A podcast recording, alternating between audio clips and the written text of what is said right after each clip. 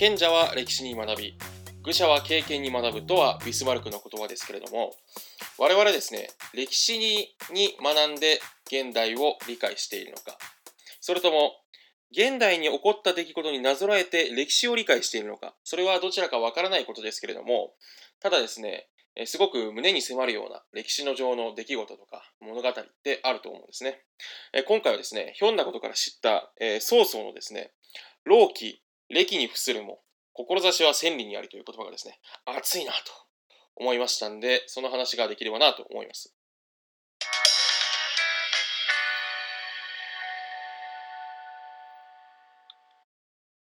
えー、金曜日、ショートアーチエピソードということで、今回はですね、えー、曹操の名言、老期、歴に伏すも、志は千里にありという言葉についてですね、お話ししたいなと思います。で、これですね、あの、この言葉を私知ったきっかけは、YouTube であの、三国志のですね、ゲームを、三国志の研究者がいろいろですね、見て、あの、解説するっていうね、動画があって、えっと、結構私、ぼーっと、あの、中国史ちょっと好きなとこがあって、で、でもなんかあの、中国史って、漢文とかで勉強した感じで、あの、良くないですか？あの、なんですかね、独特のこう、こじつけ感というかね、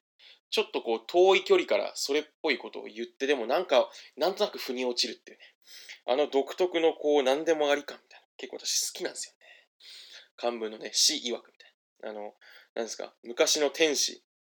素晴らしい君主がね、あの、君主が、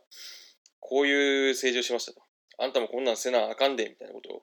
言うんですが、ちょっと遠いみたいなね。ええその感じが好きなんで、三国志の動画見てたらですね、えー、老期、歴に伏すも、志は千里にあると、ありという言葉聞きまして、えー、これ、早稲田大学のね、えー、っと、で、教鞭を取っておられるあの三国志研究の渡辺先生という方が解説された内容です。今日の動画、あ動画というか、この配信は正直言うと。なんでそっちも見てほしいんですけど、まずせっかくなんでね、ちょっと私なりに、あの、熱かったポイントを話したいなと思います。はい。でですね、これ、老期、歴に付するも、志は千里にありという言葉なんですが、直訳するとですね、老期っていうのは、木っていうのがなんか素晴らしい、こう、千里をかけるぐらいの素晴らしい名馬が、えっと、年老いてね、あの、歴っていう、こう、馬屋に、えっとですね、寝、寝そべっていたとしても、その彼の志、思いは、千里先をかけているようだという言葉をですね、えー、三国時代の義の創始者のね、曹操っていう人が、え詩に込めたらしいですね。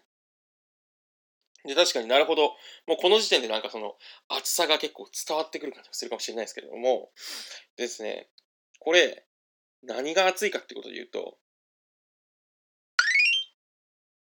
皆さんこれ、あの、三国志の時代って、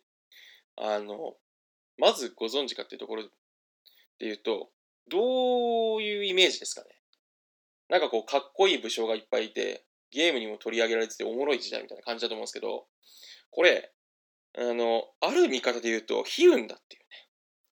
ちょっと徒労感のある話じゃないかっていうのが渡辺先生がおっしゃったことなんですよ。っていうのも、その、曹操、孫権、劉備って3人とも自分の理想を掲げてね、こう国をバコンと作って、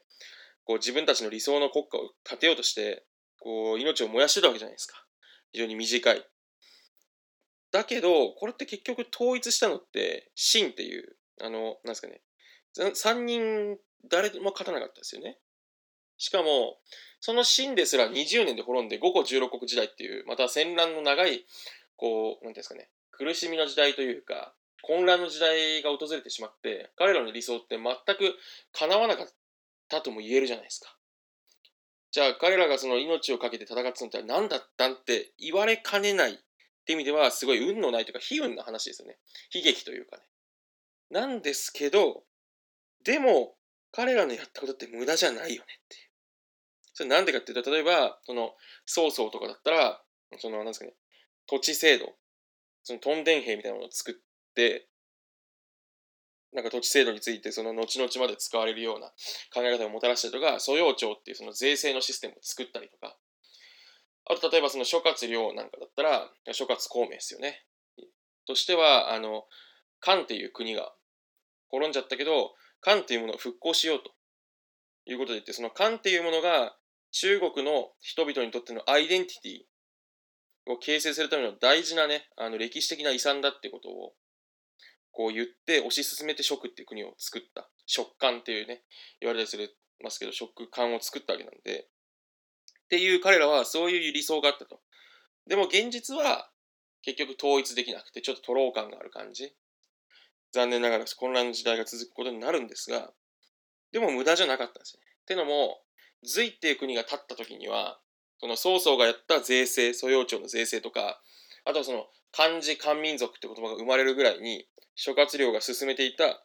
漢っていう国が中国のこう理想のあり方とかアイデンティティなんだっていう考え方は広まっていくわけですね。しかもそれが三国志っていうそのいろんな英傑がこう命を燃やした時代のその彼らの働き物語に乗っかってその漢民族っていうアイデンティティが広まったりとかある意味制度面でも曹操のやってることしたことが広まったと。いうことで言うと